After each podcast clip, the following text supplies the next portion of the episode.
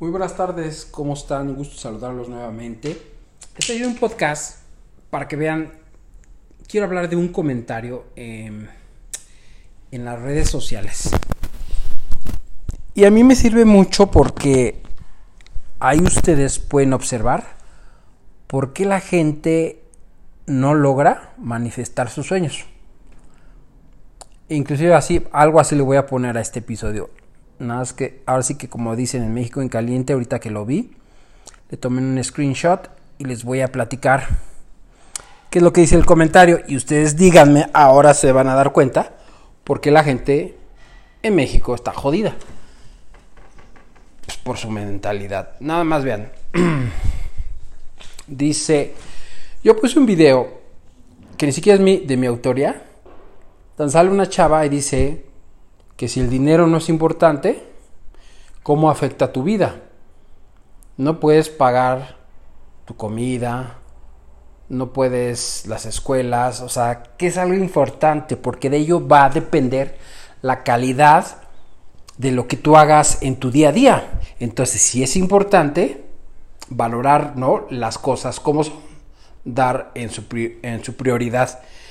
Entonces, bueno, a mí se me hizo interesante ese video, por eso lo compartí. Pero una persona, se ve por la foto de que es de muchos escasos recursos, dice, totalmente en desacuerdo. Se fue a los extremos. El dinero no afecta mi estilo de vida. O sea, ¿ustedes qué piensan? ¿El dinero afecta tu estilo de vida? Si no tienes dinero, ¿a dónde vas a ir? ¿A dónde vas a comer? ¿A dónde vas a comprar tu súper? ¿Dónde vas a echar la gasolina? ¿Dónde vas a vacacionar? La ropa que te vas a poner, ¿no afecta? Pues el dinero va de la mano.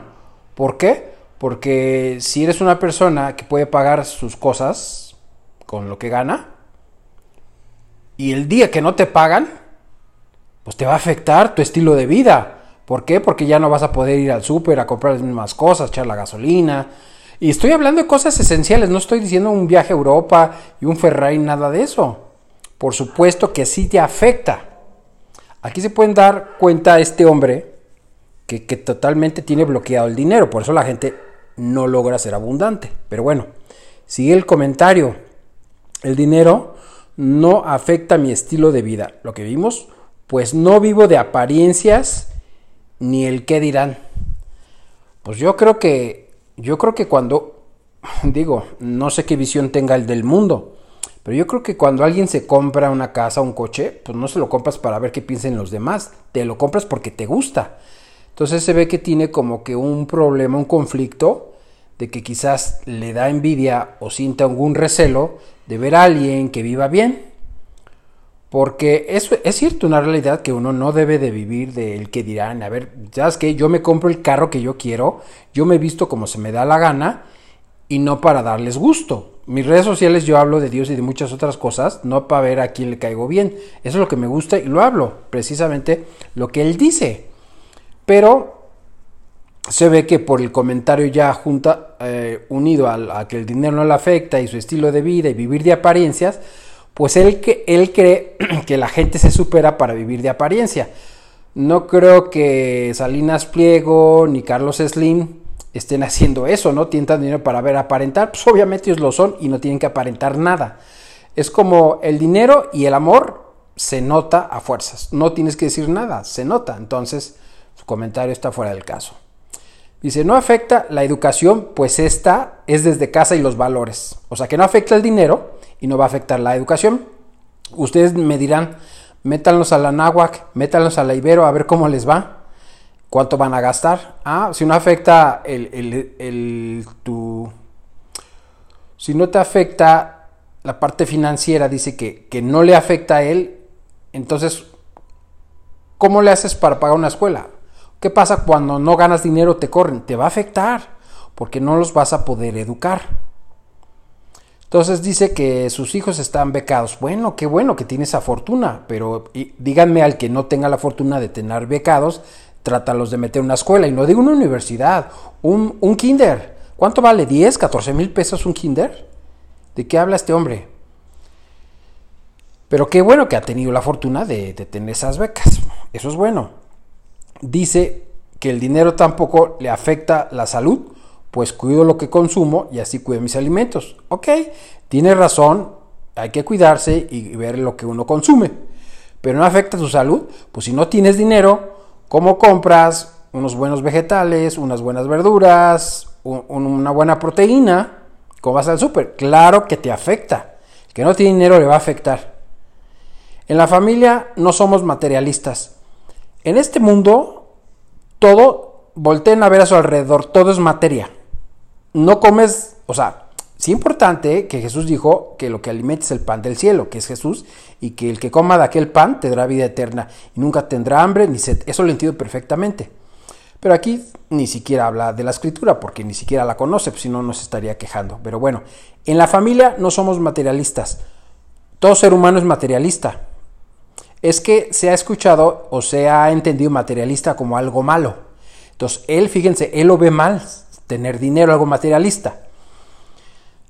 Cuando nacieron sus hijos, o ustedes mismos los que me están escuchando, tu papá tuvo que comprar pañales, un bambineto, ropa,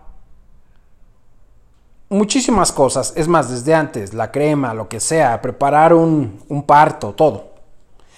Necesitas todo lo que ocupamos, un cepillo de dientes, algo básico, una crema, papel higiénico, una hoja, todo es material. Todo, o sea, no te puedes teletransportar a otro país o no puedes tomar un Uber así invisiblemente, todo es materia. Es que la gente que dice esto yo creo que se hace sentir como muy importante cuando no lo es, porque obviamente el Señor se ve que pues, no, para nada. Entonces, pues si tú te compras ya sea un bocho o ya sea un Mercedes, los dos son cosas materiales. O sea, todo en este mundo es material. Todo, absolutamente todo. Hablando de lo que utilizo yo aquí. Voy a ir al baño, utilizo utensilios, utilizo una toalla, ropa, este, almohadas, cama, todo, todo absolutamente lo es. Y fíjense, la mentalidad de escasez. Continúa. Lo mismo te transporta un vehículo de 150 mil que uno de un millón. Yo igual lo entiendo. También un bocho hecho pedazos o un buen carro de un millón o de dos o tres millones también te transporta. Pero no creo, fíjense bien, no creo, si estuviera este señor lo que está diciendo, para él lo mismo le transporta un vehículo de 150 de un millón. Seamos sinceros. Yo le pongo un carro de 150 mil. Creo que no hay ningún carro que cueste 150 mil. Creo que andan como en 200 los más baratos. Pero pongamos a lo mejor el Spark o ese carro que está medio feito. Cueste 150 mil a lo mejor. Y pongamos un carro de un millón. Pongamos un Serie 3. Un 320 equipadón que cueste un millón. ¿Ustedes cuál quieren que agarre esta persona? un carro viejo o, un carro ya usado de 150 mil pesos con 100 mil kilómetros, o te vas a ir en tu BMW, en tu Mercedes. Y digamos, si es muy ostentoso para ti, que se te hace inalcanzable, un carro de un millón de pesos, podríamos hablar de una marca de Volkswagen. Hay una camioneta nueva que este no recuerdo el nombre, pero, hay una de ellas que acabo de ver que cuesta un millón de pesos. La gente se asusta, pero hoy los carros empiezan desde 200 y un carro de medio pelo, en 800 y un millón. Pero bueno, al final, ¿ustedes cuál prefieren? No es lo mismo. No es lo mismo salir a carretera con un carro de 150 mil no va a frenar igual, no va a tener la misma estabilidad, no va a tener los mismos aspectos de seguridad, los mismos rines, el, motor, su economía, todo. No es lo mismo. No es lo mismo porque por algo pagas un millón de pesos. Entonces, por, por, por nada más sentido común, yo agarro el del millón porque me va a llevar más seguro. O sea, por eso hay carros baratos, de mediano y así hacia arriba. Entonces, yo prefiero en lo personal, si yo tuviera los dos, es cierto, los dos me van a transportar, pero prefiero ir en un carro donde me sienta también a gusto, seguro y además que me guste, porque yo creo que de uno de 150 mil no creo que alcance a comprar un carro que no tiene malo, ¿eh? si alguien lo tiene ni lo tenga y yo los he tenido, no tiene nada de malo. Pero aquí le está diciendo que para él es lo mismo. Es cierto, pues también es lo mismo comer un pan o un bolillo que te estás comiendo a un buen filete de, de un ribeye. No, no es lo mismo. Por eso la gente confunde y se queda viviendo en la mediocridad. Y este es un claro ejemplo para hacer este podcast, porque es fenomenal. Este señor es, es algo maravilloso lo que dice. Dice, no somos ostentosos como algunos políticos. O sea, como diciendo que los únicos ostentosos son los políticos. Como si se están dando cuenta, habla como si ser ostentoso es algo malo. O sea, que es un político, alguien que robó. Pues no es ser ostentoso. ¿Cómo le haces si tu carro, el que te gusta, es, es un Audi o un Mercedes, un BMW? ¿Cómo le haces? ¿Te hace más? ¿Te hace menos?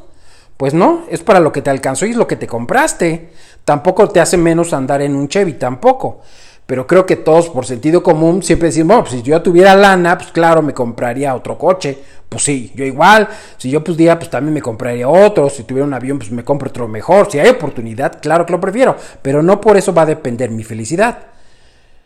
Pero entonces, como diciendo, el que tiene dinero o llega a tener un carro es una persona ostentosa que busca muchas cosas y ya se imagina que es fraudulento, que hace cosas incorrectas, porque él tiene la creencia que el dinero es malo. Por eso está bloqueado. Y termina. El punto de vista está muy a lo comunista como la sociedad estadounidense. O sea, que como el video como la que mandé, porque es de una persona de Estados Unidos, es como lo común para allá. Pero si ven lo común, es lo normal allá, que allá te puedes tener mejores créditos, mejores coches, mejores casas, porque la economía es diferente. ¿Por qué? ¿Qué acabo de decir? Porque la economía es diferente. Entonces, si es diferente, sí me afecta para bien y este señor le afecta para mal. O sea que esta persona tiene bloqueado el dinero. Entonces, como les trato de decir, ahora dense cuenta. ¿Por qué la gente vive en escasez y por qué hay otra gente que vive en abundancia? Todo está en su mente. ¿Cuándo crees que vas a trabajar y hacer algo diferente por tener mejores cosas? Nunca, nunca lo vas a hacer porque mira lo que te acaba, lo que te acabo de comentar de este correo, en, este comentario. O sea, díganme si esta persona va y algún día va a decir, oye hijos, como que vamos a pensar cosas chingonas y sabes que nos vamos a salir de esta casa y nos vamos a una casa más grande para que estemos más cómodos, me los voy a llevar a, a, a, vacacionar a Estados Unidos, bueno, no vayamos lejos, a Cancún, Acapulco, este, sabes que el carrito de 150 mil, creo que ya tienes 200 mil kilómetros, creo que merecemos una camioneta, vamos a encontrar una híbrida o una quizás si podemos, ¿por qué no una eléctrica, un Tesla? Claro que nunca lo va a hacer. ¿Por qué? Porque desde la mente ya está cerrada. Y entonces, desgraciadamente, esa información se la pasamos a los hijos y de los hijos a los nietos. Y por eso están todas las generaciones de escasez. Y esto lo podrán ver. Por lo general hay gente que vive en zonas muy populares, que no tiene nada de malo, pero llegan los hijos y viven en la misma casa, llegan los nietos y todas las generaciones siempre han vivido ahí. Y no es que sea algo malo, sino es que no han tenido visión de salir de ahí. Está bien, hay que aceptar de dónde estamos, pero no es para que te quedes ahí.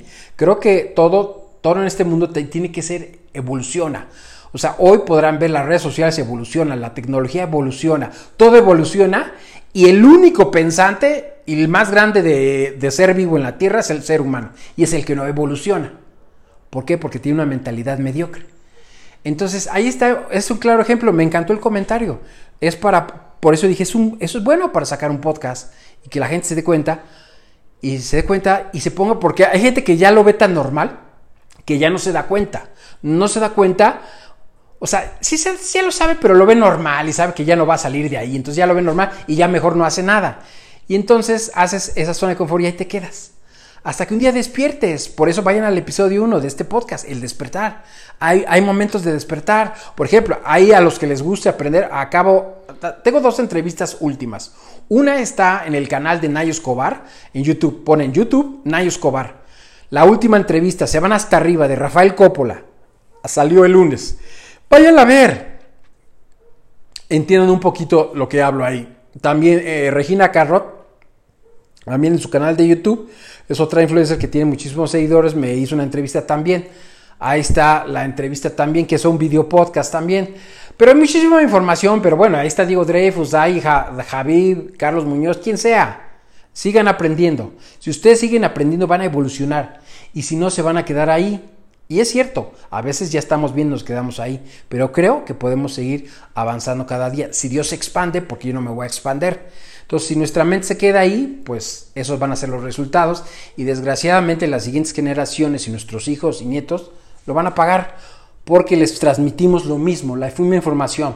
Porque todo eso que comenta, obviamente se los va a decir a sus hijos. Cuando de repente van en su carro de 150 mil y pasa una super camioneta, mira hijo, son materialistas. Sí, papá, son materialistas. Sí, son políticos, han de ser influyentes y robaron. Sí, sí, sí, sí, malditos desgraciados, fifis y lo que sea. ¿Y qué pasa? Transmites ese vicio, e, esa, ese chip de escasez y ya está. Son futuros pobres, ¿no? y los que siguen van a hacer lo mismo. Repetimos lo que vemos de los papás. Entonces, ahí está eh, desde el poder del pensamiento. Entonces, es un claro ejemplo y me gustó hacer este podcast. Espero que lo hayan disfrutado y si tiene alguna persona que piense así, ayúdenlo, ayúdenlo a cambiar la mente y mándenle este podcast. Les mando un fuerte abrazo, mis queridos emprendedores. Nos vemos hasta el siguiente. Y por favor, los espero siempre Clubhouse todos los lunes a las 7 de la noche. Es una aplicación Clubhouse. Mi club se llama Emprendiendo con Dios todos los días a las 7 de la noche. Yo les contesto preguntas y respuestas, cómo les puedo ayudar. Así es que los espero ahí y pues ya saben, todas mis redes sociales, todas salen como Rafael Coppola. Les mando un fuerte abrazo y nos estamos viendo a la siguiente. Y por cierto, este 3, 4 y 5, si no me equivoco, de noviembre viene, bueno, va a estar Robert Kiyosaki, Blair Singer y yo voy a estar en ese evento, es gratis, nadie te va a vender nada, todo es gratis, absolutamente es online y lo descargas. váyanse a mi Instagram y por ahí está el link. Se, van a meter a las historias, van a ver una publicidad ahí de, de, este evento que es el más grande de México de emprendedores. Y tengo la oportunidad ahí de dar una conferencia, es todo online, no vas a pagar ni un centavo, ni después de la conferencia nadie te va a vender nada. ¿no? Es realmente para poder compartir y además somos 20 speakers y a mí me tocó ser uno de los principales. Así es que les mando un fuerte abrazo, espero que lo disfruten y cualquier duda, mándenme mensaje directo por Instagram, es la manera más fácil de comunicación, Facebook es muy lento, YouTube también me pueden escribir por ahí en algún comentario, pero bueno, fuerte abrazo emprendedores, nos vemos a la próxima, bye.